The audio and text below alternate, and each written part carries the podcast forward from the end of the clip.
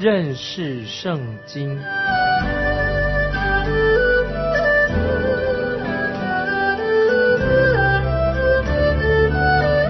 认识上帝的话，把上帝的话带到全世界。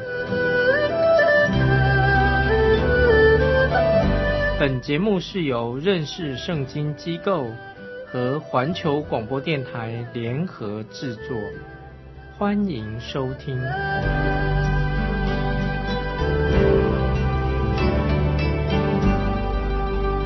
亲爱的听众朋友，你好，欢迎收听认识圣经。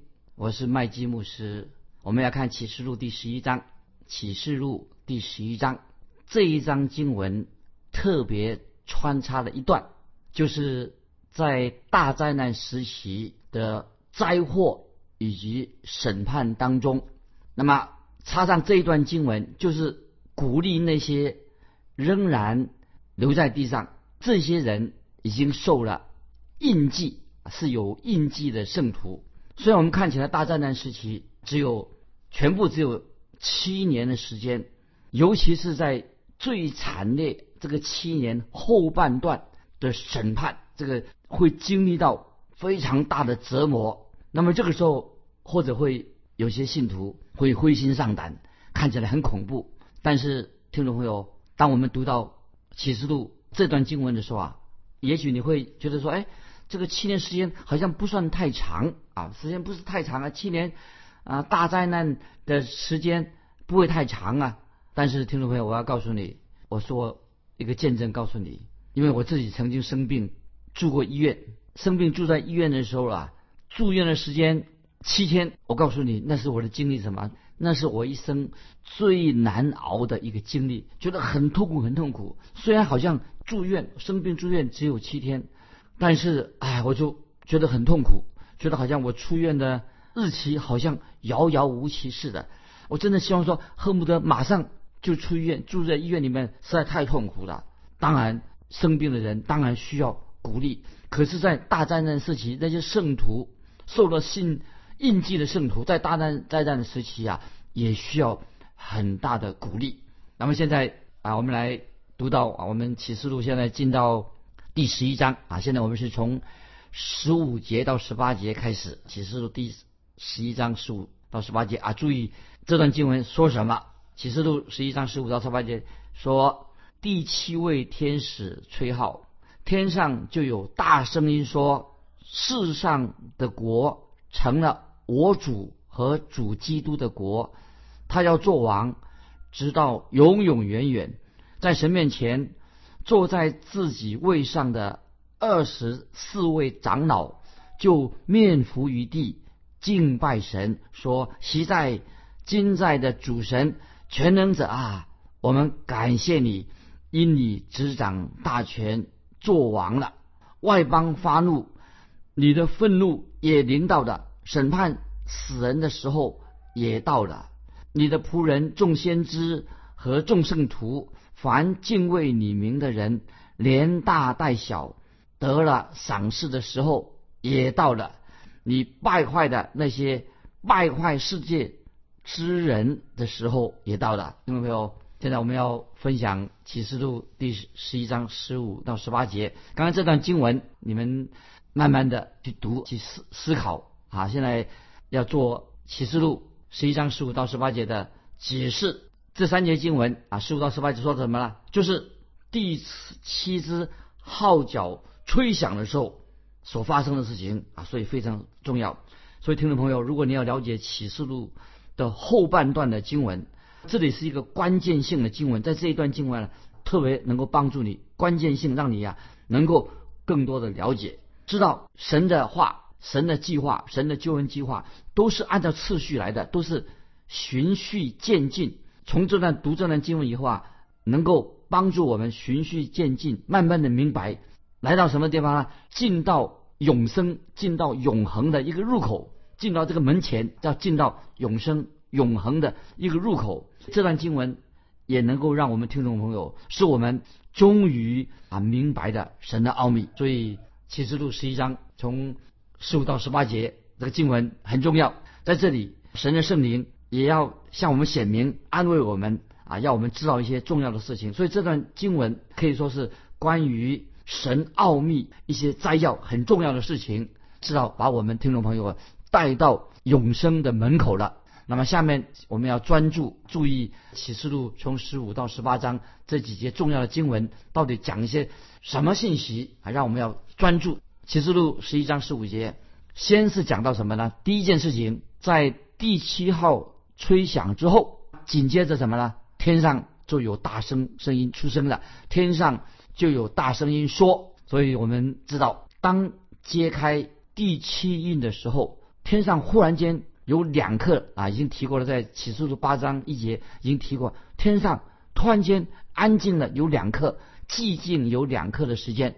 那么注意，在这里我们可以把这里做一个比较，因为吹号第七号吹响的时候，要向我们说明什么呢？第七号吹响的时候，要显明神的计划，显明什么计划呢？也显明了，不但神的计划，也把神的奥秘也向我们显明了，就是凡神所造的一切。具有悟性的，就是哦，这我们有头脑，可以想一想，就能够明白什么呢？明白一件非常非常重要的事情。今天听众朋友，你也要明白这，就知道恶人的结局是什么。听众朋友，你知道恶人不信主人，还不认识福音的人，他的结局是什么？他的结局就是要败亡。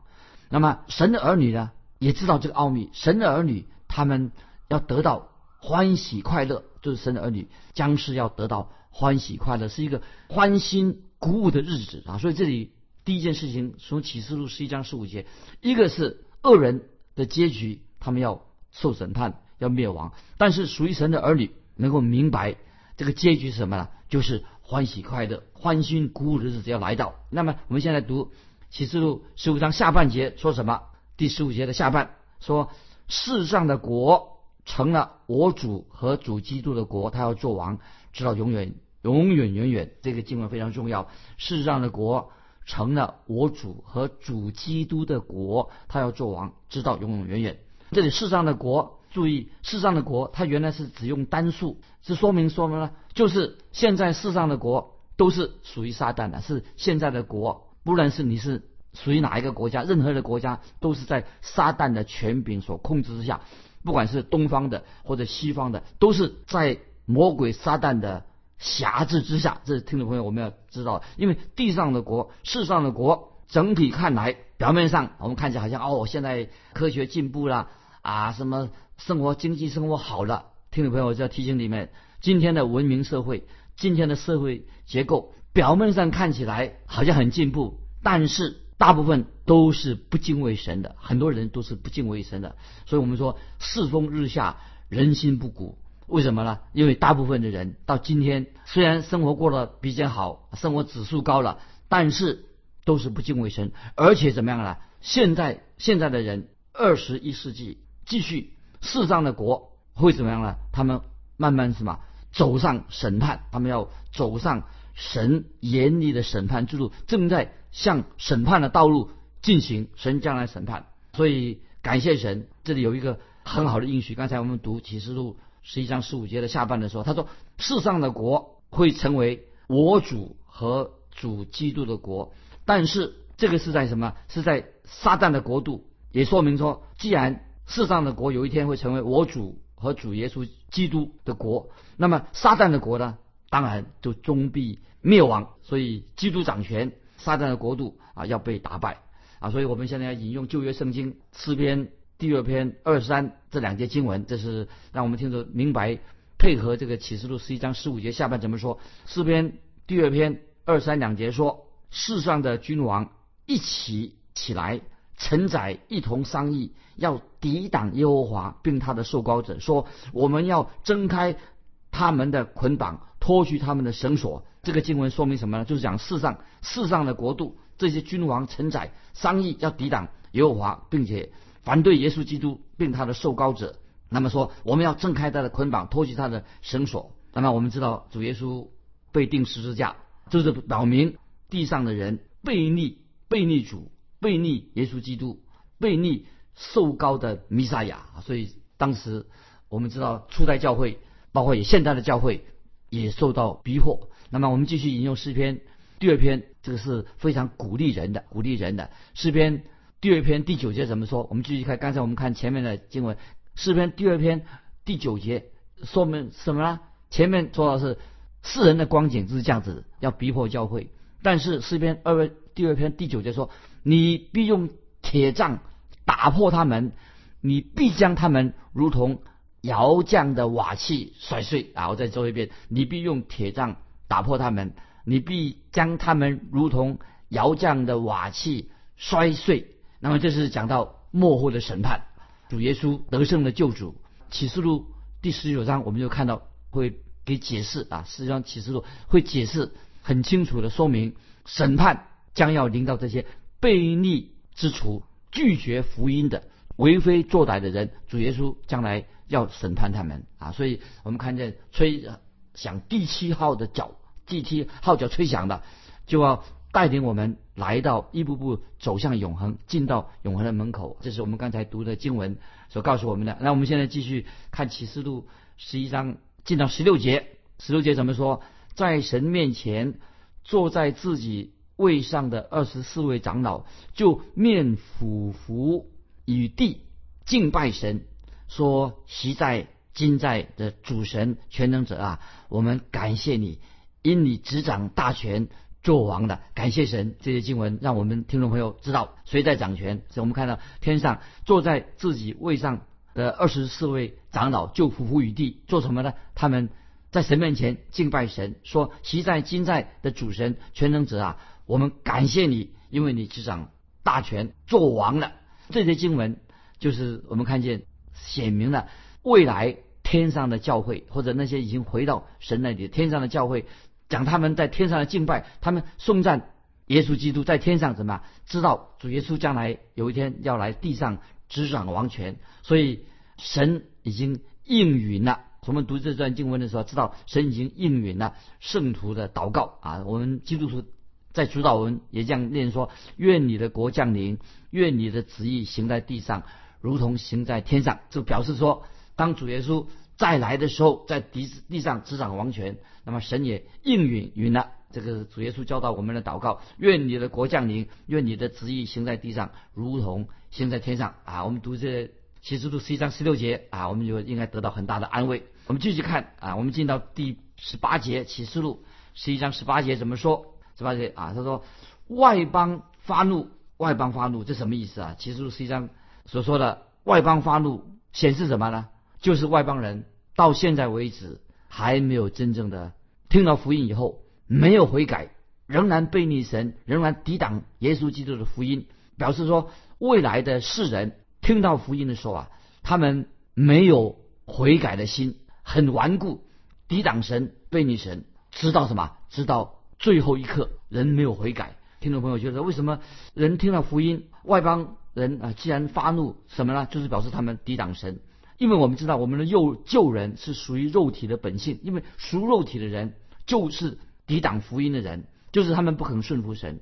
为什么他们这样子的？因为老我，老我是不愿意来顺服神。听到福音，今天我们看到人心很刚硬啊，你跟他讲。他不听啊？为什么老我在他们心里面控制他们？他们是这是属肉体的本性。所以在保罗在罗马书八章七节说，告诉我们为什么今天人会抵挡福音？未来人为什么会抵挡福音？为什么原因呢？罗马书八章七节说，原来体贴肉体的，就是与神为仇，因为不服神的律法，也是什么不能服啊？这罗马书八章七节很重要，记起来。原来体贴肉体的，就是。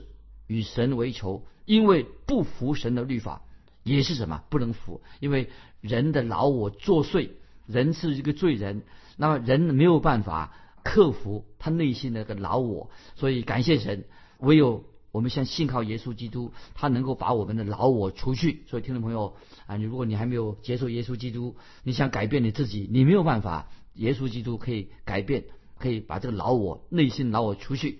那么我们继续看。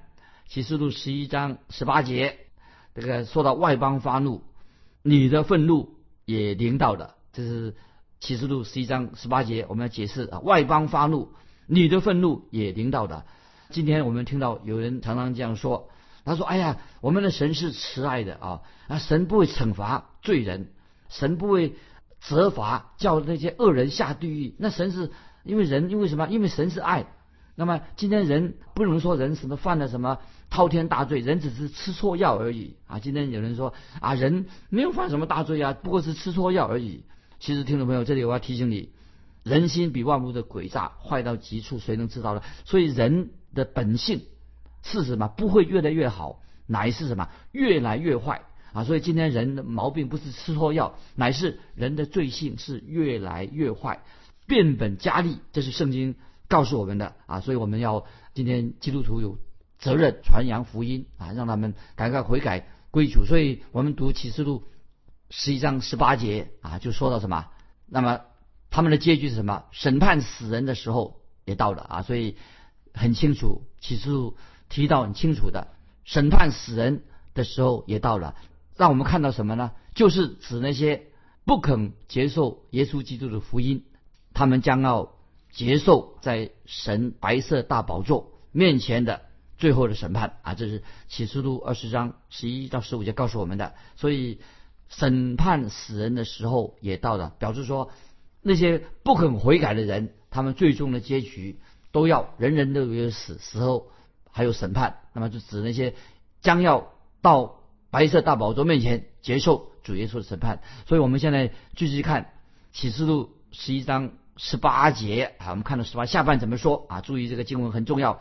启示录十一章十八节下半说：“你的仆人众先知和众圣徒，凡敬畏你名的人，连大带小得赏赐的时候也到了。”听众朋友，你读这个经文会不会得到很大的安慰？启示录十一章十八节下半说：“你的仆人众先知和众圣徒，凡敬畏你名的人，连大带小得赏赐的时候也到了。”为什么呢？因为这个时候。属于神的人，就如果已经离世了，教会已经到哪里了？已经与主同在，已经到天上被提到天上去了。他们这个时候啊，神的教会啊，已经在天上，在神面前。刚才我们读读那启示录的时候，看到这些长老们头上戴着冠冕，这什么意思呢？为什么说了的长老二十四位长老头上戴着冠冕呢？就是意思说，这冠冕代表什么？不是他们做王，他们得到神给他们的奖赏。这得的奖赏的意思，因为教会已经在被提到天上，就得到奖赏。这是二十四位长老是一个代表冠冕啊，就是讲到他们已经得到神的奖赏。特别这是指到什么？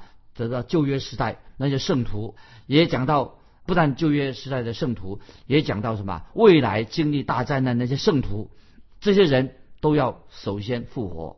感谢神啊，这是很奇妙。旧约的圣徒时代的圣徒要复活。以及经历大战的圣徒，他们也要首先呢复活，所以啊，圣徒将来复活的时间也有先后的次序。最重要的是什么呢？啊，就是他们都会得到啊神给他们的安慰和奖赏啊。现在我们继续解释启示录十一章十八节的下半怎么说啊？这个也是很重要的经文。十八节实际上前面讲到仆人众先知圣徒啊得到奖赏赏赐，得到冠冕。那么下半节说什么呢？启示录十一章说：“你败坏那些败坏世界之人的时候也到了啊！”听众朋友注意，启示录十一章十八节下半说：“你败坏那些败坏世界之人的时候也到了。”这什么意思呢？就是讲了神的审判，直到魔鬼撒旦以及跟魔鬼撒旦站在一起的同路人，他们。表示那些拒绝耶稣基督的福音的人，拒绝神救恩的人，就是这些人跟撒旦有同样的命运。为什么呢？他们都要接受神的审判，那么甚至被毁灭，被毁灭，接受神的审判。所以我们读彼得前书五章八节啊，就提醒我们，提醒我们今天的基督徒啊，特别我们今天已经归主的人，因为啊，这个世界。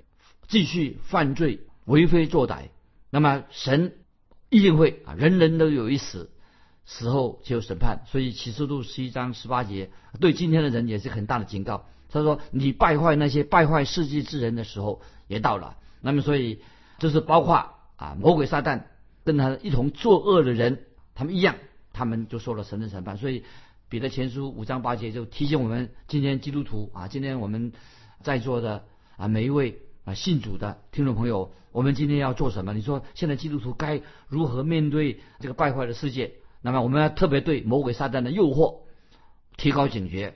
彼得前书五章八节告诉我们说：“勿要谨守、警醒，因为你们的仇敌魔鬼如同吼叫的狮子，遍地游行，寻找可吞吃的人。”听众朋友，把这个经文彼得前书五章八节，就是给我们一个提醒。当我们读到启示录十一章十八节的下半，就是一个是得赏赐，为什么我们会怎么可以得到赏赐的？但是我们也知道，我们自己要警醒，要谨守。因为我们的仇敌魔鬼不放过我们，如同今天如同吼叫的狮子，遍地游行，寻找可吞吃的人，啊！所以今天基督徒啊，我们要过一个敬虔啊、敬畏神的生活啊！不要说我们啊已经信主了啊，已经受洗了，那么又奉献呢啊在教会里面，但是我们知道这是彼得前书特别告诉我们在启示录告诉我们，你败坏那些世界，败坏那些败坏世界的人，因为有人今天仍然是。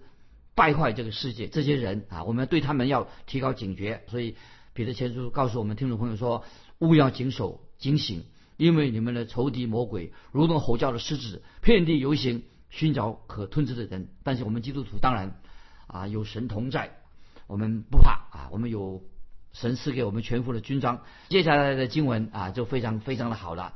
我们现在进到启示录十一章第十九节，这个经文啊，听众朋友。会告诉我们一件非常快乐的事情。以上面我们提到关于审判，那么这提到一个什么？我们已经带到我们把我们基督徒带到一个喜乐之门啊！这个门是有永恒的喜乐这个门门口了啊！现在我们来看启示录十一章十九节啊，十一章十九节，当时神天上的殿开了，在神的殿中现出他的约柜。随后有闪电、声音、雷轰、地震、大宝啊！现在我们啊特别要解释启示录十章十九节，注意当时讲到天上啊，神在天上的殿开的，也说到说在神的殿出现啊，出现什么？看到约柜，接着听到有闪电、声音、雷轰、地震、大宝，这什么意思呢？意思是说，当我们在看见教会的时候啊，所谓的教会已经被提到天上的教会，都是基督徒啊，代表基督徒回到天，在天上就已经什么在哪里呢？在新耶路撒冷里面。所以圣经在这里已经很清楚的告诉我们了，在天上那里啊，没有教堂啊，天上没有没有在教堂，因为天上我们已经在新耶路撒冷里面了，天上啊没有。今天我们在地上的教堂的这些经文呢？听众朋友，你说，哎，怎么这些经文启示录十章十九节，怎么天上怎么会有有个圣殿呢？又看到什么啊？摩西所造的会幕，有没有记得回忆？我们读旧约，摩西所造的会幕，就是仿佛啊，就像天上的圣殿的样式，按照天上的圣殿，这个会幕是按照天上的圣殿这个样式来造的。那么这里我们看见什么呢？他说，神天上的殿。开的是什么意思呢？啊，这里是特别注意这些经文，就是说当时神天上的殿开了，那么在他殿中啊出现了约柜，这是特别对以色列百姓说的，告诉以色列百姓的，因为这一章经文提到，因为我们读这个这张这张经文提到什么？丈量，我们该之前呢提过什么？丈量地上的圣殿，用那个来丈量啊这个圣殿，那么。这里又提到什么？打开天上的圣殿是针对什么？就是告诉这些忠心的悔改归向耶稣基督的这些以色列百姓啊，就在地上丈量这个地上的殿都是不及格的。现在讲了天上的殿啊，所以我们在读到启示录第十二章的时候啊，就会在具体在说明啊。所以我们特别回到这个启示录十一章十九节下半，在他殿中。出现他的约柜，这是什么呢？提醒我们，就是提醒我们听众朋友，神是一位立约又守约的神，所以神是一个立约的神，又遵守他自己所立的约，所以神一定会信守跟以色列百姓所立的约。感谢神，在这个时刻，神要跟以色列百姓另立一个新约啊，这个很重要。我们读旧约圣经的时候看到，神曾经。要信守跟以色列百姓所立的约。现在神要跟他们立一个新约，这个新约怎么立的呢？就把这个约啊，神的律法刻在他们的心板上，而且不是在刻在石板上。那么这个是就是在耶利米书啊，听众朋友翻翻到耶利米书三十一章三十一到三十四节，还有希伯来书八章八到十三节，讲到现在神的立约不是写在石板上，乃是什么写在他们的心板上。那么这是很重要的经文，让我们明白。接下来我们知道啊，这个最后在启示录十一章十九节下半说到什么呢？闪电、声音、雷轰、地震、大宝，这个是什么？对，听众朋友你说的对，那个就是预表大审判就要来临了。闪电、声音、雷轰、地震、大宝，那么就是讲到人人都有一死。死后且有审判，没有人能够逃避啊！所以我们今天听到福音的人啊，特别还没有信主的人，我们赶快悔改归向神啊！神的审判、审判非常可怕，人人都有一死，死后且有审判。最后我问听众朋友个朋友，欢迎你来信分享，我们该如何面对神的审判？欢迎你来信分享你个人对于神的审判，我们基督徒该如何来面对？来信可以寄到环球电台认识圣经麦基牧师收，愿神祝福你，我们下次再见。